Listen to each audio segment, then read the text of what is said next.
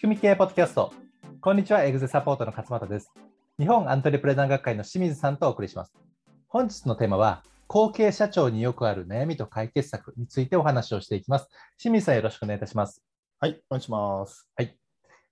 えーまあ、我々仕組み経営で、まあ、いろんな社長様をサポートさせていただいている中で、はいあのまあ、立ち上げた創業者、創業の社長様はい。と、まあ、2代目、3代目の社長様っていらっしゃいますけれども、あの仕組み経営って、このい会社のこう一貫性を作っていく、まあ、経営の一貫性を作っていくっていうメソッドでもありますので、はい。この一貫性の元となるところの思いというのがすごい大事だっていうはい。形になるんですけれども、あのか会社、まあ、社長の思いからこうシステム、会社の仕組み作りを作っていくっていう中で、はい。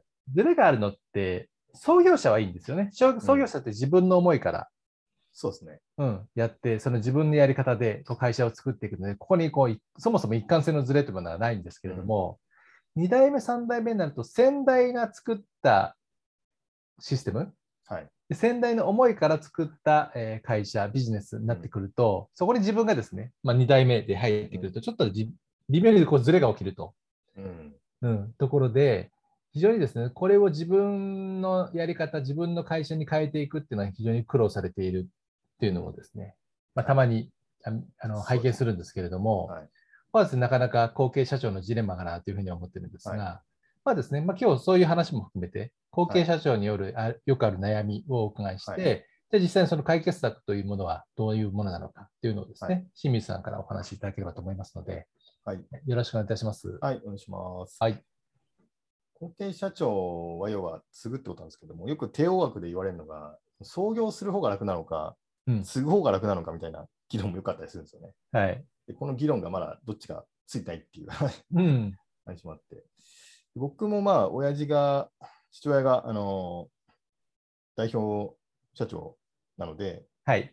まあ、継がなかったんですけど、継いでないんですけど、はい。継いだら結構大変だろうなっていうのはね、すごいよくわかるんですよね。はい。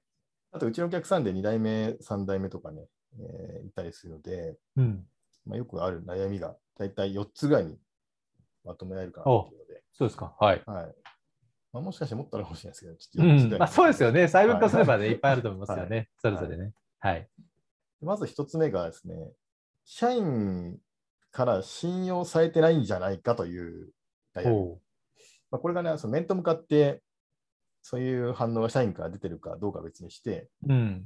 えーまあ、信用されてないという状態に悩んでいるというね。なるほどはいまあ、要は、大体後継社長は、あのなんていうかな、あのどっか、その親父がやってる会社よりもでかい会社に入ってちょっと修行して、はい。で、30代ぐらいでうん親父の会社に入って、うん。で、こうだんだん業務慣れてって、社長に就任するっていうことなんですけども、はい。まあ、よくあるパターンですよねはい。そうですね。はいでそうすると、まあ、古参の社員からは、うんあ。のあんまり信用されない状態で社長になるということなんですね。うん。でこれこれをじゃあどうやって解決するのかっていう話で、えまあ、そう簡単ではないんですけど、もちろん。うんやっぱり社長に就任したときにこう、何かを新しく始めようとする気持ちはあると思うんですけれども、はいそれ以前に信頼関係信用関係がないと、何も機能しないっていうのはね、もうリーダーシップの絶対的な法則だと思うので、えはい。信頼づくが必要なんですけど、うん。でここで僕は参考になるなと思ったのはですね、たまにあの例に出している星野リゾートさんの星野社長。はい。で、彼はもちろん、あの彼自身の会社も先代から引き継いだやつなんですけど、4代目でしたっけ？そうですね、4代目かな、はい。彼がやってるビジネスはようまくいってない旅館の運営だけやるっていうね、あのモデルなんですよね。はい。で、それで、うまくいってない旅館に、要するに乗り込むわけですよ。うん。その代表者として、はいさんが。で、そうすると、後継社長と同じような立場になるわけですね。確かに、そうですね。はいはい、誰この人みたいな話になってくるわけだから、はい。どうしてくれるんだみたいな話になってくるわけです。うん。ら信頼関係がない状態ですね。うん。で、その状態でね、あの前に星野さんの映像を見たときにやってたのが、あの社員一人一人とね、ちゃんと面談をするといううことんです。ね。はい、で、今どういう仕事をやってるかとか、はい。えー悩みとか不安とかっていうのを全部引き出していくということで、うん。まあ、コーチングスタイルでやっていくっていうのをやってたんですよなるほど。まあ、これね、確かにそうだなということで、まあ、うちだと社員面談をやりましょうみたいな提案してますけども、それをちゃんと最初にやると。うんで、そのマイケル・ガーバーのやりか、言葉で言うと100人ランチでしたっけ？100人ランチですね。はい。ね。一人一人とランチをするっていう。はい。うん。でそれで、あのーお互いを知り合うということですね。1はい対1で。はいうん。で、これをやることで、最初の信頼関係の第一本目が築けるようになるとうん。なので、後継社長は、なんか新しいことやりたいっていう気持ちはあると思うんですけど、その前に信頼関係を構築するために一人一人と話す場を設けるっていうのはね、はい。もうなんかこう、当たり前に思いますけど、大事かなと。そうですね。うはいん、やっぱコミュニケーションのね、基本、まあ、1対ネタとかね、そのグループのミーティングとか大事ですけど、はい。コミュニケーションの基本は1対1、はい。でそこで深まるとやっぱ思いますのでう、ん。うん。僕もね、EDM をね、やっぱ大事にしててやってますけれども、すごい大あの、それでね、コミュニケーションがかなり変わるなっていうのはね、やっぱ実感としてありますよね。うん、そうですね。うん、ですので、ビジネスとしてね、どうのこうのの前に、この人としての関係性、うん。はい。うんこれを作り上げるっていうのはね、やはりファーストステップ大事かなと思います。うん、そうですね。はい、で、これ一つ目ですね。はい。で、二つ目のよくある悩みは、そのや先代がやってた会社のビジネス自体に情熱があまり持ってないということですうね。ん。はいまあ、これさっき、ね、おっしゃったように、自分が好きで別に作った会社じゃないので、たまたまついただけなので、うん。えーまあ、そのビジネスモデルに興味が持てない、売ってる商品に興味が持てないというはい。ことですよね。意外にありますね、これはね。ありますよね。はい。はい、これはどうやって解決するかって非常に難しい難しいでです。はい。いやいやとまではないけど、そう。そこまでなんか、はい絶対的な情熱を持ってるわけじゃないので、そうですね。うん。いまいちこうパワーが出ないっていうね。はい。うん。でこれ解決する、まあ、一つのヒントとしては、これはもうね、ある程度しょうがないと思うんですよ、情熱が持てないっていうのは。はい。ただ、とはいえ、経営を継がないといけないので、うん。まあ、やっぱり目の前のことにちゃんと集中してやらないといけないと思うんですけど、一つ、あのうちの昔のお客さんの例でちょっと言いますと、はい。その会社、結構ね、5代目ぐらいの社長で、長い会社なんですけど、うん。まあ、要は、具体的なこと言わないですけど、古い業態なんですよ。なんか、業種的に古いっていうか、はい。昔からある業態なんで、それをね、継ぐことに対して情熱がないっていう状態だったんですけど、まあ、とはいえね、その社長は、あのー継がないといけないので、はい。とりあえず仕事をやってたんですけど、うんとある時にね、あのその会社の中でも自分が興味持てる分野が見つかったんですよね。で、それ何かというと、海外展開だったうんです。で、その社長は、もともと外資系にいて、で、それで戻ってきて継いだっていうことなんですね。なので、もともと海外の仕事をしたかったんです。うん。海外展開の仕事。はい。だけど、うちの会社は、先代の会社はもう古臭い日本の伝統的なこう仕事して、業務してるというので、そこに帰りがあったんですけど、はい。でもよく考えたら、この今のやってるビジネスを海外にも持っていけるんじゃないかっていうことに気づいてから、うん。一気にね、なんかブレイクしてたっていうなるほど。会社があったんです。うんうん。なので、まあ、これはちょっと一言で表現するのは難しいですけど、今やってることの中から自分が情熱を持てることをね、えー探していくっていううんことなのかなと思うんですね、なるほど。まあね、先代がね、長くやってきたビジネスっていうのは、すごいいろんな資産がいっぱいありますので、はい。まあ、その、まあ、今のそのビジネスはビジネスで、ね、やるやらないは当然、あはいね、そういう新しい時代の流れで変わってくると思いますけれども、はい。より自分が情熱を持てる未来に対して、はい。今あるリソースをいかにこう組み合わせて使うかはい。というような発想でね、考えていくと、確かにね、今おっしゃったような形でこうそれに対してね、自分の情熱湧いて、で、はい相乗効果が生まれそうだなっていうふうにやっぱ思いますよね。そうですね。うん。なんかね、あの会社を継ぐっていうことをね、確かね、リスクのない企業だったかな。なんかそんな感じで言ってる人がいたんですよね。はい。要するにもう会社回ってて売り上げ上がっているのでリスクはありませんよと、継ぐのに。うん。うん。で、かつその資産を使いながら自分のやりたいことができるのがうん後継社長だみたいなこと言ってて、はい。まあ、それは確かにそうだなと。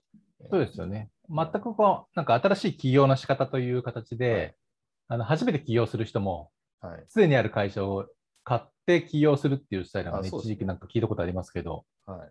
うん、あの後後継者というか、全然その関係ない、はい。えー人の会社を買うみたいな、そうですね。うんまあ、リスクのないっていうのはね、うん一時聞きましたけどね。うんうんそう考え方変えるとね、新たな発展があるんじゃないかと思いますね。はい。で、これ2つ目で、3つ目がですね、これはよくあるんですけど、会長との、会長というか、先代社長との役割分担がうん。なってないと。ああ、ありますよね。まあ、大体、先代が社長にリタイアすると、会長とか、まあ、顧問とか相談役になるんですけど、はい。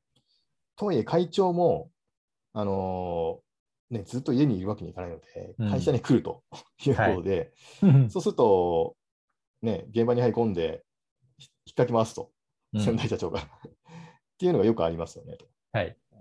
で、これに関しては、よろしくないですよね、これ、基本的に。そうですね。社員にとってもよろしくないし、会社にとってもよろしくないんで、はい。これちょっと変える必要があるので、うんまあ、これ、いつもお伝えしてますけども、会長と社長業の役割分担。で、そのために先代社長と話し合う場を設けるっていうことしかないかなと思うんですよね。はい。はいそうですね。まあ、話し合ってね、その、まあ、お互いね、それこそワンオンワンではい。話し合うっていう、そのコミュニケーションは大事ですけど、はい。あともうシステム的になんとかしちゃうところもありますよね。あそうです通常ね、会長は口出すなっていうところでね、それで理解できればいいですけど、うん。したらっても会社として、それこそ職務契約書なり、委任システムなり、うん。そこら辺をしっかりシステムとして作って、はい。こういう形だからそれを守りましょうねっていうような運用の仕方。うん。そうですね。あと、ま、守る、守らせないは、一般の社員さんと同じように、あの EDM というかね、お互いのコミュニケーションで、はい。ね形を作っていくって形になるんじゃないかなと思いますよね。そうですね。うんはい。まあ、これね、親子関係で難しいところもあるかもしれませんけどもそうですね。うんまあ、昔、昔というか、前言った、あの、スリーサークルモデルでね、ちょっと考えてもらって、はいやってもらう必要があるかなと思いますね。うんはいまあ、ファミリービジネスの、ね、難しさの典型的な、ねちょっと一番濃いところじゃないかなと思いますそうですね。うんはい。これ3つ。まあ、これ会長のね、話もあるんで、会長の問題もあるんで、またちょっと別の機会にこれは話したいと思います。。そうですあ、はい。で、4つ目、最後がですね、えーまあ、信頼関係が構築された上での話なんですけど、それでもやりたいことがなかなかできないとうですね。ん。社員からの反発とかがあって、うん まあ、よくあの、古参社員の反発でやりたいことができないというはい。ですね。で、えーやっぱりその、後継社長は、えっ、と、親の会社よりも大きい会社を見てきてから入ってくることが多いわけですね。うんということは、つまり、より仕組み化がされている会社にいた経験をもとに、親の会社を変えていこうと思ってるはい。と思うんですよ。そういう社,、社長って。まあ、もちろんそのためにね、あの、親は大きい会社に行かせたっていうのもあると思うんですけど、はい。でも実際やろうと思ってもなかなか社員の能力が低かったりとか、うん。か社員の感情的な反発があるのでできないっていうのがあるはい。ですね。これもよく聞く悩み。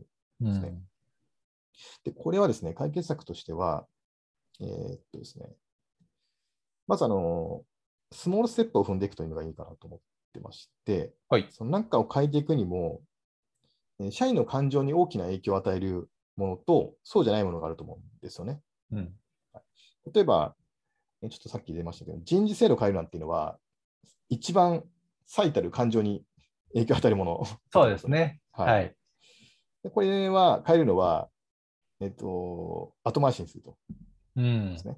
そうですね。点数でね、自分を評価されるのなんで、そんなよく分かってないやつに やられなきゃならないんだみたいな、ちょっとね、やり方間違えると、はい。ね、大問題になりますよね。そうそうそう。うん。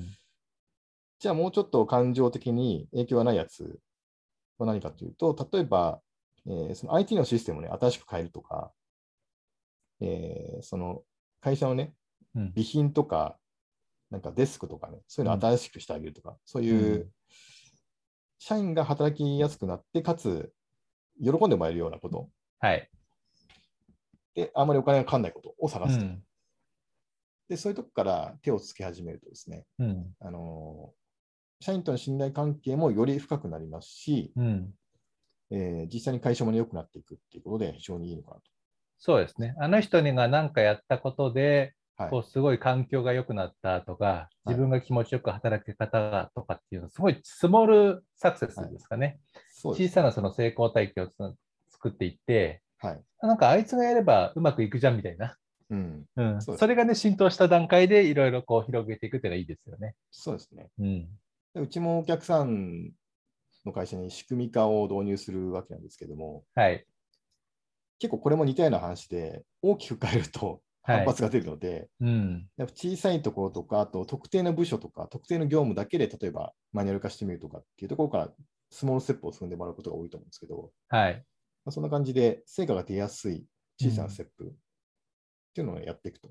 そうですね。特にあの社長とか上位の経営者層っていうのは、大きな変化っていうのは、あの比較的現場よりも慣れてるんですよね。はいそういう意識があるので。うん。うん、だからスピード感と変化量っていうのはすごい大きくてもへ大丈夫なんですけど、はいそのペースのまま現場に当てはめると、ここで大きな乖離が生まれたり、うんあの不満が出たりするので、ここここそはやっぱ小さく、もうスモールサクセスでやっていくっていうのは大事ですよね。そうですね。うんはいで、それで信頼関係作っていくと、はい本当に自分がやりたいことは徐々に達成できていくうというんことかなと思いますね。確かにはい。順番がありますね。はい。はい。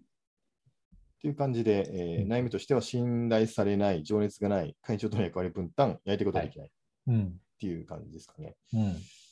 大体よく聞くのこの辺かなっていうことでうんご紹介しましはい。なるほど。ありがとうございます。た。はい。そうですね。まあ、先代社長とかね、後継社長っていうのはね、あの清水さん最初に、ねおっしゃったように、はい。あのーこう、お互いの悩みもありますけど、多分ね、おそれぞれね、人によってね、得て、得て増えてもあると思うんですね。こううん立ち上げるのが好きな人とか、はい。あとこうできているものを整えるのが好きな人とかうんありますんで、まあ、そういう人がね、先代であったり、あの後継社長であったりだとしたら、うんそんなにトラブルは、ね、比較的ないのかもしれないですけど、はい。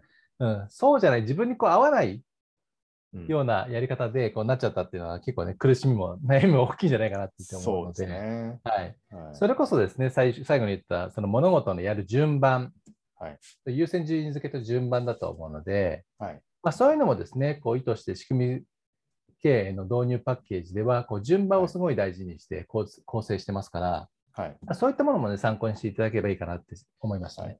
はい。はい。ありがとうございます。それでは仕組み系ポッドキャスト、後継社長によくある悩みと解決策をお送りしました。また来週お会いしましょう。ありがとうございました。ありがとうございました。